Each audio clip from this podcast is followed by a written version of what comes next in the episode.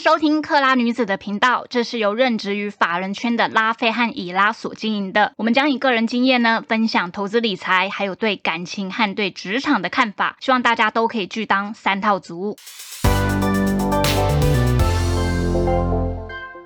嗨，大家好，我们是克拉女子，我是拉菲。然后今天以拉就是她有点事，然后就没有来录这一集。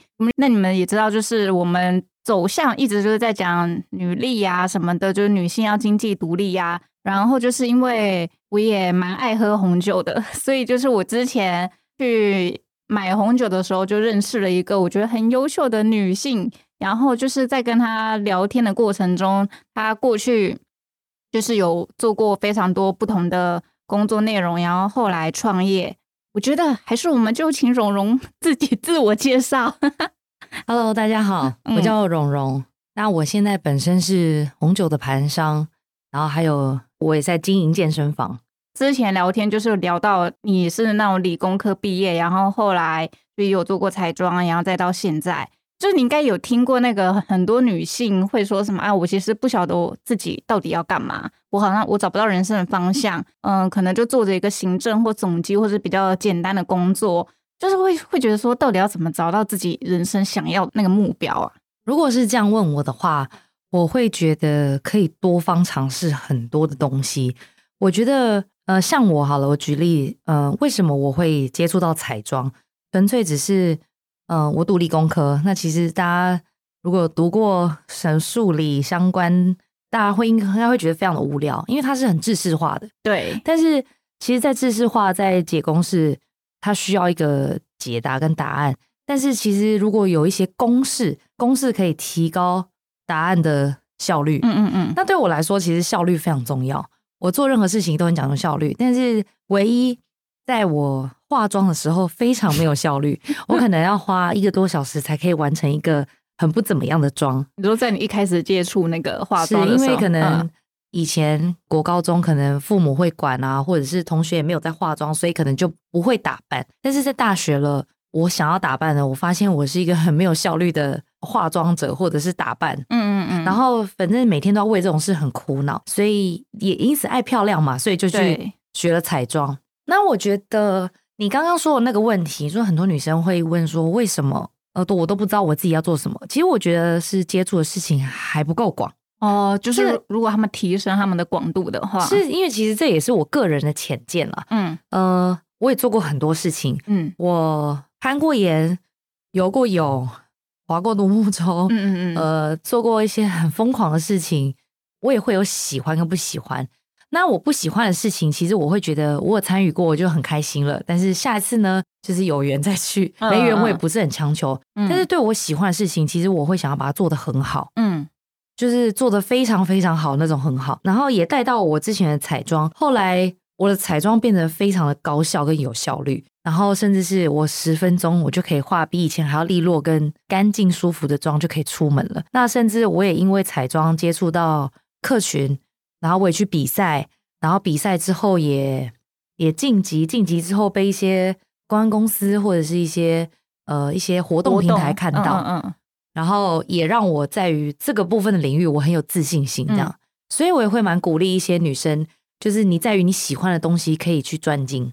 可是因为你后来又，比如你又开健身房，或者是你现在红酒这个部分，那你原本在那个地方就很专精，就是它可能就变成一个舒适圈好了。因为就像好，你现在找到一个目标，然后你做到某一个程度。但就是也会有人，就是他也跳不出舒舒适圈，或者他觉得他可能不需要改变。那为什么你会一直想要好像去调整自己的人生的步伐或是方向？说这个话题，我觉得我们来定义一下舒适圈好了。嗯呃，因为很多人觉得我已经跨出了。假如说我从理工科跨出到彩妆，这其实是一个非常极端的跟不一样的世界。对我来说，我跨到彩妆了，这个叫。跨出舒适圈，嗯，但其实我已经跨出了这个新的领域跟新的东西，就变成我的舒适圈了。嗯嗯嗯嗯，所以我觉得在于新时代要一直一直不断的跨出舒适圈，但是舒适圈不一定是你要做不同的事情才叫舒适圈。嗯嗯，可能我在这个阶段，我在情感上跟爱情上我是有安全感的。嗯，那我下一个要跨出舒适圈的可能是我呃事业或者是工作。或者是你想要把什么兴趣做好。但是如果你是一个工作很稳定，或者是你已经没有在于经济方面有什么困难的人，那你现在该跨出的舒适圈是你的亲密关系。所以我觉得我定义的舒适圈是你已经做到了，就已经是你新的舒适圈了。哦，我懂，我懂你的意思。对，嗯，所以当时是你有很渴望赚 赚钱，还是是什么去驱动你一直这样子渴望赚钱？我觉得这说的蛮好的。呃，因为可能也受一些。原本家庭影响嘛，因为我的一个外公，嗯嗯，我的外公其实他是做跟日本相关的贸易，嗯嗯，因为他年纪蛮大，其实离我蛮遥远。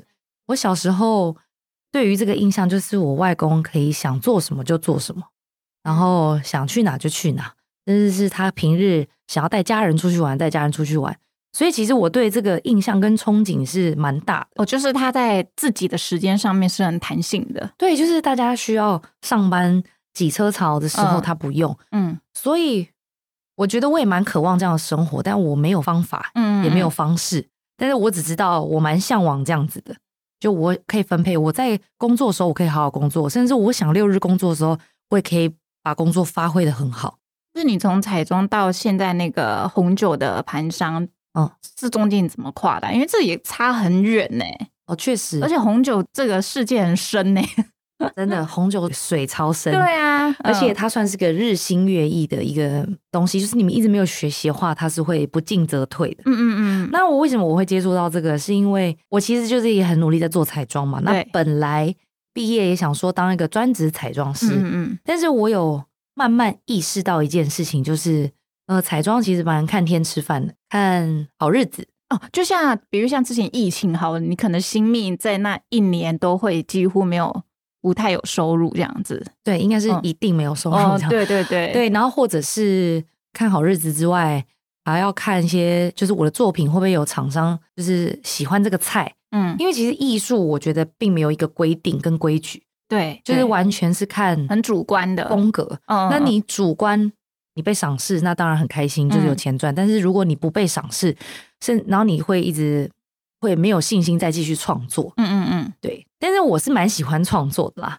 然后在这之中，我有去了一趟欧洲，就是那时候小时候很穷，就是只买了单程机票。我是买单程，因为可能呃那时候家教存钱嘛，嗯，然后就买单程机票。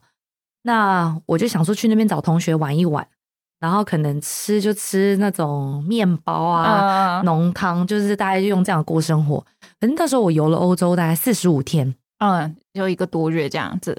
对，一一个多月。然后我总共的生活花费应该不到十万块这样。四十五天不到十万哦。对对对，对于现在来说可能觉得很不可思议，但其实这件事也没有发生在很久以前，也大概在九年前而已。就是吃很烂，住很烂，嗯，住那种一天。八百块台币的那种青青年旅社，那真的是这算穷游了，非常穷。那个没有窗户，然后甚至是晚上睡觉那个大厅的门还不能关，反正就是类似，就诸如此类，就很恐怖的环境了。那我也因为在游欧洲的时候爱上了红白酒庄的文化，就是我去到了酒庄，然后我觉得这是在我的脑海里或者在我的人生经验里是一个很不可思议的一趟旅程。所以我在这四十五天，我待最久的就是酒庄。怎样的文化就是让你那么的冲冲击，或是嗯呃，当然，因为我的爷爷奶奶是农夫嘛，嗯，所以我可能在小时候看过很多的水果，看到很多的青菜是怎么栽种的，嗯，但是我真的没有看过一个你看不到边际的葡萄园哦，嗯，就是你看不到它的尽头在哪里的葡萄园，然后甚至是有城堡，然后甚至是有一些小马。或者是小驴子，它可以骑着去去采葡萄，甚至是呃撒肥料。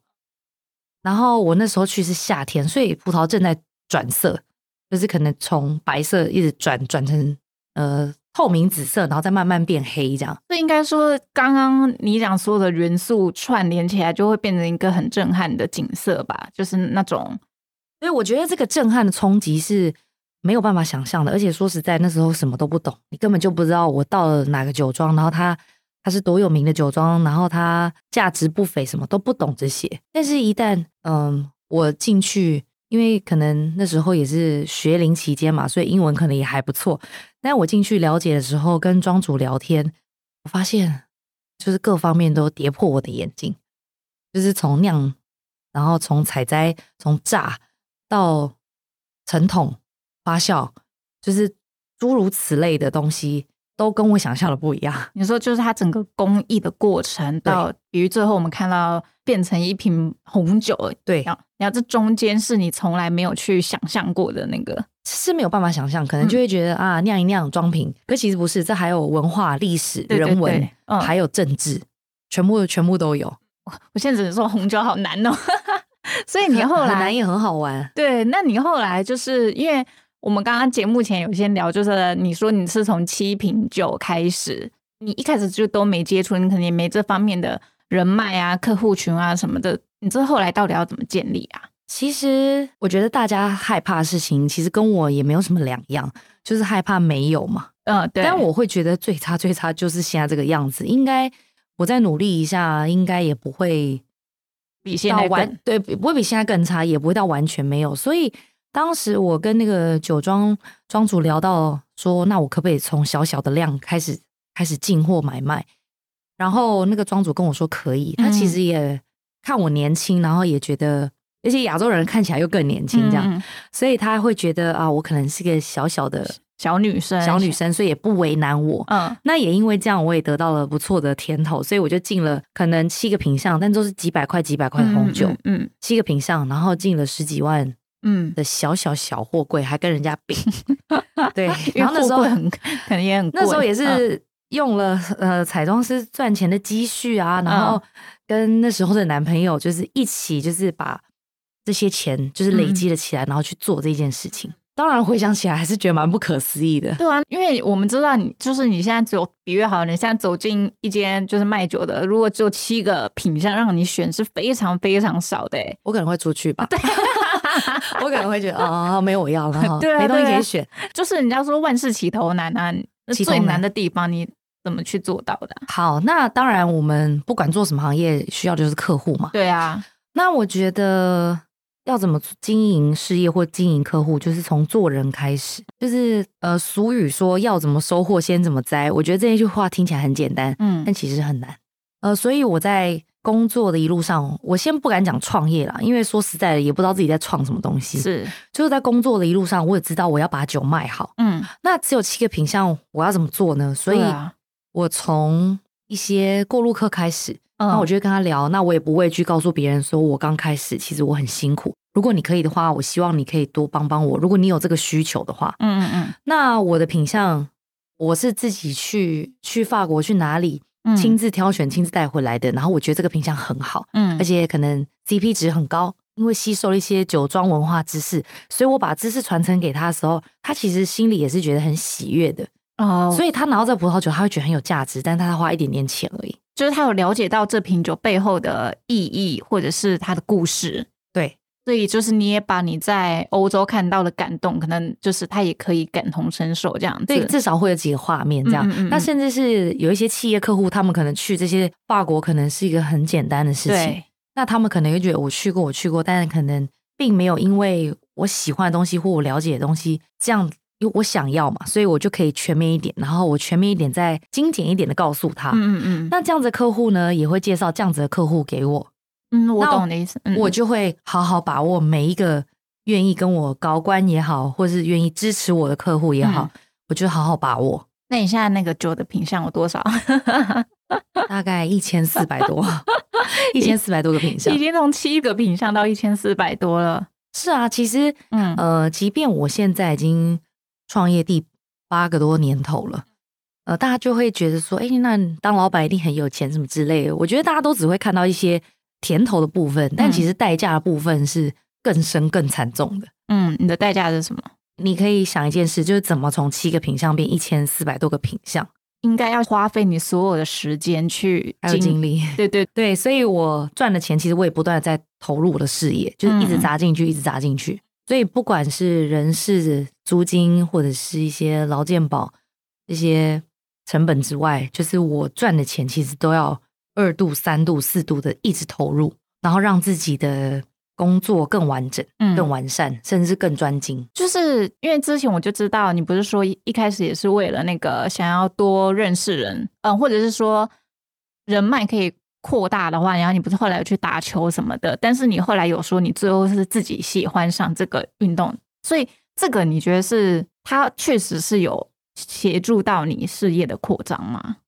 我觉得你提的这个问题，我觉得非常好。嗯嗯，因为其实就小事件大人生啦，就是你可以在于跟人跟相处的时候，你在于他的某种小事件性格上，你可以看到他做事的方向，或者是他做事的要领。那高尔夫其实是我的客户逼我打的。其实我这个人就是最不会拒绝别人，我可能。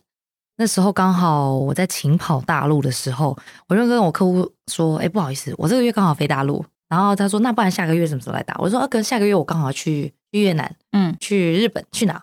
刚好都有理由。”直到我有一天，这个客户也非常的 努力不懈，对，到最后一次我已经找不到理由，因为我真的没有要去哪里。我就说：“好吧，好吧，我去吧。”结果我打高尔夫的第一天，嗯，我同组的人一杆进洞。我就觉得非常崩溃，我想说天啊，我该不会还要再来一次吧？因为打高尔夫，我觉得对女生来说是非常抗拒的。嗯，因为第一个很热，对，晒太阳，晒太阳五分钟我都不是很想晒，我要晒五个小时。嗯嗯嗯。然后再来是我可能第一次下场，没有人教我怎么穿衣服。其实高尔夫是有礼仪的。嗯。那我就穿了牛仔裤，穿了运动鞋下场，然后甚至是被球场禁止说：“嗯，小姐你应该要换个衣服才能下来。”所以其实在于。高尔夫初体验我是蛮糟的，嗯，对，听起来。好，但是因为一杆进洞这件事，在高尔夫来说是一个很至高无上的荣耀，嗯，那我对同组队友发生这件事了，我总不能说，哎，不好意思哦，我下次再说，再看看，一定就是带着祝福嘛，就觉得很好很好，那队友也很热心，说，哎，下次我办一杆进洞赛，跟请大家吃饭抽礼品的时候，希望你来，那当然表面就嗯好啊好啊，但是其实心里是。百万个字哦，shit，，怎么又要再来了？这样子就是真的很不想。但是呃，就像我刚刚说的，嗯，做生意其实跟做人是相通的。那你先怎么收获，先怎么栽。所以我觉得我对人，我需要在乎别人的感受，甚至是我要在努力在于对人，可以在短时间之内，我们的关系会更 close，更亲近。对，所以我也在这个方面下了很多很多的苦功。嗯，那因此。我去参加这个球队之后，大家都很喜欢我，都很愿意教我打球，然后拿一些衣物袋也好啊，一些自己不需要用的球杆也好，或者是一些我他们觉得我需要的东西送给我也好，其实我也有感受到温暖，嗯，然后我也在这些大哥大姐们身上学到，我以后如果我自己有能力，我也想要这样子对别人，嗯嗯嗯，对。那后来打了两年多，我的那个杆数，嗯，我不知道那个听众。知不知道杆数可能一百四十几是一个很可耻的事情，就是球打不到啊，然后一直滚地啊，甚至是啊，就是挥棒落空啦，就是诸如此类的事情。其实如果一直发生在球场上是痛苦的。那呃，像我们去看一些 PGA 名人赛或 LPGA 名人赛，其实他们 even 就是打平杆是七十二杆嘛。嗯，那像这些什么 Tiger Woods 他们这种很厉害的，都是负好几杆。嗯。负七杆、负十杆、负十二杆，这种才可以站上名人堂。嗯嗯但是像我们一百四十几杆这种，就是连会打高尔夫这三个字都说不出来，嗯嗯就不敢讲。嗯。那后来我浪浪费了两年半的时间，我决定要好花心思、痛定思痛，嗯，就是决定要把高尔夫打好。就是为什么你会想要把这个事情做的，就是做到好？呃，因为既然大家不嫌弃我，大家也喜欢我，甚至是我也正在打高尔夫的路上了。那我何不把这件事做好？嗯嗯，做好试试看呢？嗯嗯嗯，因为我觉得没做好这种没有品质的情况下，你绝对不会喜欢这个东西的。嗯嗯，就像你可能有眉笔、有眼影，你有这些东西，但你就是涂不好、用不好，你会觉得不会喜欢，你你就不会喜欢。对对对，甚至你就会觉得这个颜色就是。让我在我的脸上呈现不出什么美好的样子，你就没有自信吗？对，嗯，所以我觉得把一件事做好之后，你再来看看你到底喜不喜欢这件事。嗯嗯嗯，我觉得是个必要。你那时候是不是好像也花很多时间在练球啊？嗯，我连续四个月每天早上六点到景星小酒洞报道。嗯，天哪！所以你你也非常自律哎。对，然后我六点打到八点半之后就回去洗澡上班，连续四个月，所以那时候我的肝数就大幅下滑，然后也有上教练课。对，这个心路历程其实是痛苦的。对啊，因为你要那么早起，然后我相信去练的时候应该也会有很多的挫折啊，我我自己觉得啦。是啊，而且即便到现在，我已经打了六年多了，嗯嗯嗯，嗯，我的肝数也是会起起伏伏，好的时候很好，然后烂的时候也会觉得很伤心。但其实高尔夫跟人生也蛮像的，嗯，就是你在于状态好的时候，你就可以好好发挥；但是你可能在不好的时候，或是低潮期，你可以好好的防守，也不要有太多的得失心。这个，因为你你原本去也是因为客户要求，那他后来连接到你的红酒，因为我们也知道，通常会去打高尔夫，可能都有一些社经地位，或者他们常常会办活动，所以他最后连接到你自己的事业是有就是加成的嘛？是，但是我觉得这个加成并不是在于我打高尔夫，而是我打的很好之后，这个对我来说才是如虎添翼哦。因为其实我在于之前打不好的时候，嗯，就是没有人会。focus 这一点，而且说实在，在高尔夫球场上也不太会聊工作。嗯嗯嗯嗯，就是可能知道你做什么，但是他不觉得你做的怎么样。嗯但是我觉得我把这件事把高尔夫做到极致之后，甚至是在一些像我参加福伦社嘛，那福伦社的一些地区比赛，嗯嗯嗯，我就得了连续三年的冠军之后，大家反而会对我很好奇。哦，就是我懂的意思，类似说这女的怎么这么变态啊？就是她怎么可以把这件事情。做到这么极致，甚至是做那么好，是不是他的事业也做得不错？我觉得也是因为我打好之后，我的事业才才越来越好。那回到我们一开始，你身边也会有那那样的女生吗？就是她不晓得她自己人生方向什么的。如果你朋友这样子来询问你的时候，你给他的建议也是，可能就是你去多尝试，或是你会去思考说他可能擅长什么，从这方面着手这样子。嗯，我通常我第一件事。我应该会先厘清他到底想要什么，嗯嗯因为我觉得有一些他不知道没关系，但是其实他也没那么想知道他自己要什么。哦，就是他其实这样就好了。对，就是有点。呃，讲难听一点叫无病呻吟，呃，就其实他也没有想要改变，但是他只是想挨一下，说，哦，也不知道要干嘛，也不知道干嘛。嗯，那其实我认清了这一点，我就不会给太多的 comment。嗯嗯嗯，就会觉得，嗯，那也很好啊，又不一定要当什么样的人才是好。是是是，所以我这时候我就不会给任何的 comment。但是如果他是很困扰，说，哎，荣，我很困扰，我我想要生活有一些改变，或是我想要在于我的业务能力上，或者我在哪边我特别想要改变，那你可不可以告诉我？我该怎么做？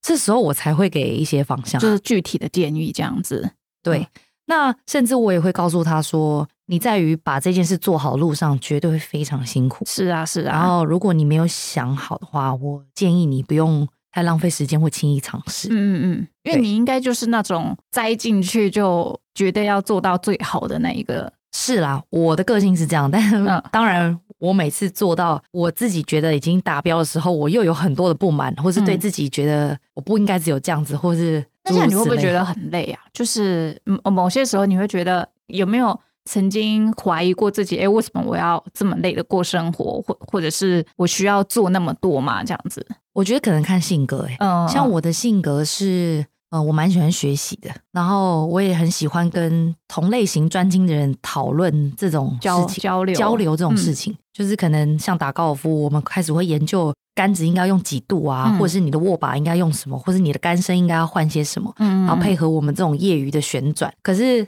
在于一般只想要打球、踏踏青，然后踩踩草皮的人，我觉得是不需要讨论这个的。嗯嗯嗯。但是对于一直在精益求精路上的人，我觉得讨论这个是非常刚好哦。就是我这样听起来是，我觉得你很有热情啦，就是在你自己想要做的事情上面。因为有些人的热情可能就人家说嘛，什么三分钟热度啊什么的，但是我给我感觉是你可以延续很久，在一个就是你想做的任何的事情上面。我觉得三分钟热度，我觉得不要说正常人，我觉得连我都有。嗯。呃，确实做自己喜欢的事情是要有热情。我觉得你刚刚讲的这个重点，我觉得蛮好的。嗯，我也对一些画画哦，因为其实我画画蛮丑的。嗯，那我对于画画就三分钟热度。我有曾经想说，哎，我是不是应该学画画？但是我当有这个起心动念的时候，我马上就交起，就是啊，可能工作很忙，所以就没有想去学了。但其实我会欣赏把画画很好的人。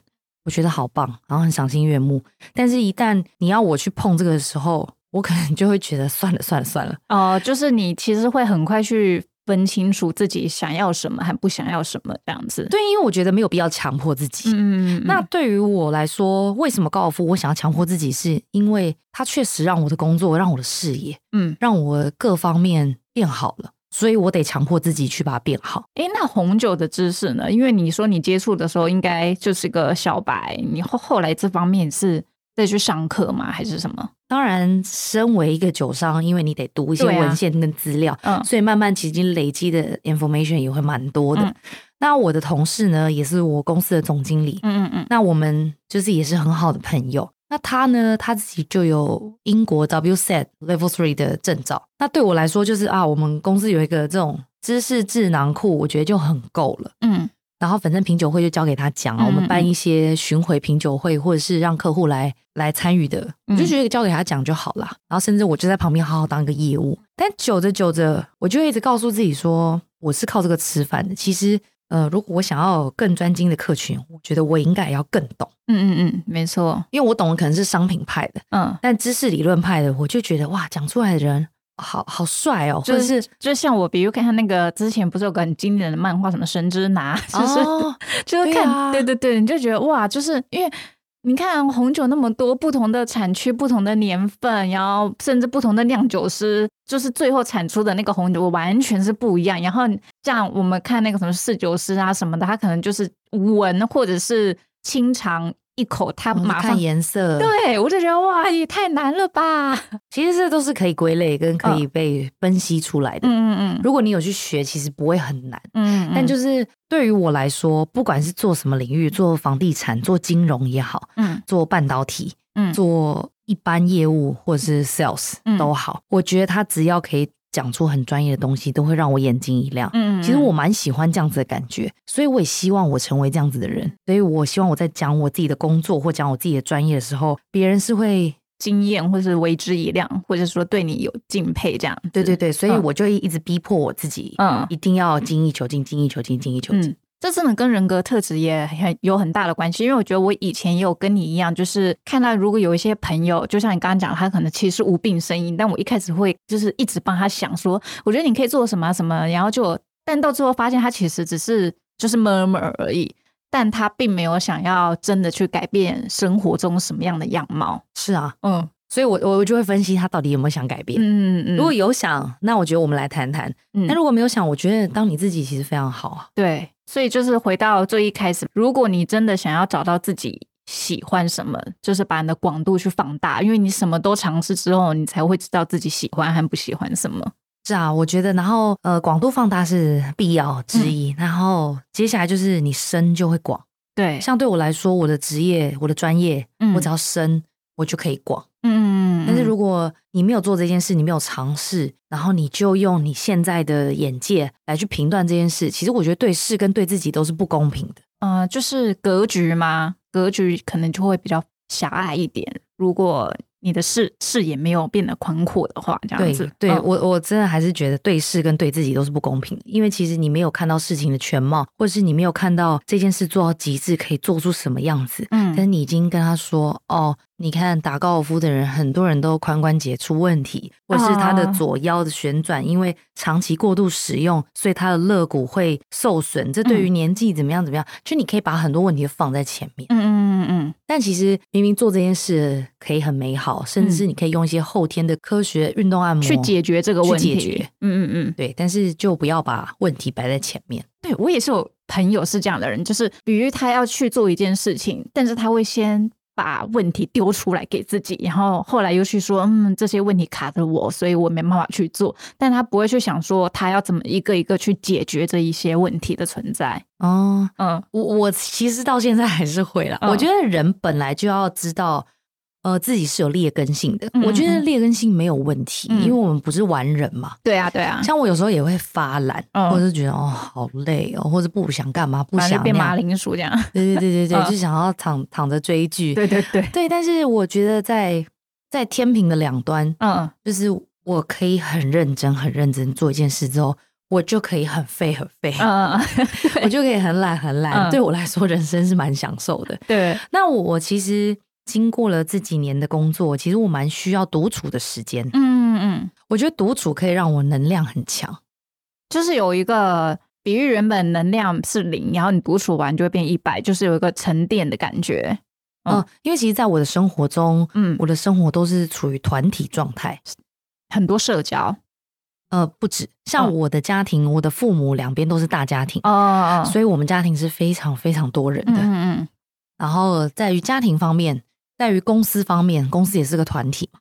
然后在于球队，甚至是我福伦社，其实都是团体。对。那所以我在于跟团体之间，我的 connection 是非常紧密的。所以我我更需要单独独处的时间。嗯嗯嗯。我可能找个六日的半天，可能去山上。或者是找到一个咖啡厅，然后点个咖啡，看看人，然后拿一张纸，拿一张笔，开始涂涂涂涂，写写写，画画画。其实我可以厘清我很多头绪，嗯嗯。然后我觉得厘清了之后，会把你一些负面能量，或是你遇到的挫折，嗯就是给内化，就是把好的内化之后，把一些情绪上的东西给抹灭掉。对对对对，我觉得还蛮好的。所以其实就是你在生活和工作。我觉得那个平衡点，你也就是我现在听起来，就是我觉得你也抓的蛮好的，因为我觉得蛮多人比较没有办法找到那一个平衡点，都不是那么容易。是啊，就尽可能的抓，当然。有时候 可能身边家人或朋友也会遭受波及，嗯，对不对？那个荣，你最近脾气不是很好，情绪很大。我说有吗？有吗？就是 就是也是会拿捏不好的时候啦。嗯嗯。所以其实，在有意识的时候，就是要调整。然后我也是鼓励很多，不管是女性还是男性年轻人，嗯，就是可以过着有意识的生活。有意识，你的意思是说知道自己要做什么的这种有意识吗？我觉得不知道没关系，但是你一定要在去找寻的路上。嗯嗯嗯，就是不知道并不可耻，也不是很可恶的事情。因为你看，我大学三年级，我可能没有做这趟旅行。其实我我可能现在还不知道我要做什么。嗯嗯嗯。但我觉得你要去一直去发现你自己到底想要什么。你人生想要的不一定是财富，不一定是事业有多优秀，有可能是跟家人的亲密。那你就多花点时间跟。家人相处，嗯嗯，那你的工作可以找个稳定的就好。对，这就是就是回归，就是你自己到底要什么？因为确实有些人就不是要在工作事业上面是有多大的进展，也许有些女性她对家庭的投入的这一方面，她可能是更需要的这样子。那就像我可能近期打球，又会听到一些。那个世代的鸿沟，嗯，就是可能我的球友都是企业组的老板，嗯，那可能他的儿女可能小我一两三岁这样子，但是他们可能就想要做一些网红，或是做一些直播主，或做一些什么，嗯，然后可能父母亲就会劝说要做一些脚踏实地的工作，嗯嗯嗯，但嗯，我都会跟他们分享就是我的经验或者我的想法啦，嗯，我不觉得这是一个不脚踏实地的工作，我只是觉得世代不同，对，世代不同，世代不同，但是我反而更鼓。励就是要做出自己的特色。嗯嗯，对啊，没错。你做了，你就是要完全没有人可以超越你。嗯嗯嗯，你做出一个非常非常有特色，跟可以做你自己的。因为我我相信每个人都有人格特质跟特色嘛。对对对，我觉得就是做到无人能取代。就是自己的魅力吧，就是每个人有自己魅力。嗯，对啊，美貌也是一种魅力啊，美貌内涵也是一种魅力，自信也是一种魅力。所以我觉得要维持美貌很麻烦呢，就是真真的维持美 貌啊、体态啊什么，我都觉得超麻烦的。没错没错，这也是为什么我要呃开健身房的原因啊。对，因为我们其实大概每次就是个二十几分钟，就我们这一次聊了三十三十几分钟。然后，因为这一集我们就是听蓉蓉，就是如果你是想要改变的话，我觉得就是听完这一集你就跨出去吧。反正你跨出去，你就会知道你到底喜欢什么，很不喜欢什么。然后下一集我们就是想要谈爱情的部分，因为好啊，对，因为你也知道周边你很多女性有时候在爱情，那就算不管是你和我，有时候你也会在那个迷路啊，或是什么眼睛被拉嘛狗丢还是什么鬼的，就是我觉得总是会有一些就是走错路的时候。然后我们就下一集就是我们来聊，我觉得女生应该会。会更喜欢的话题，OK，好没问题，拜拜，姐，拜拜。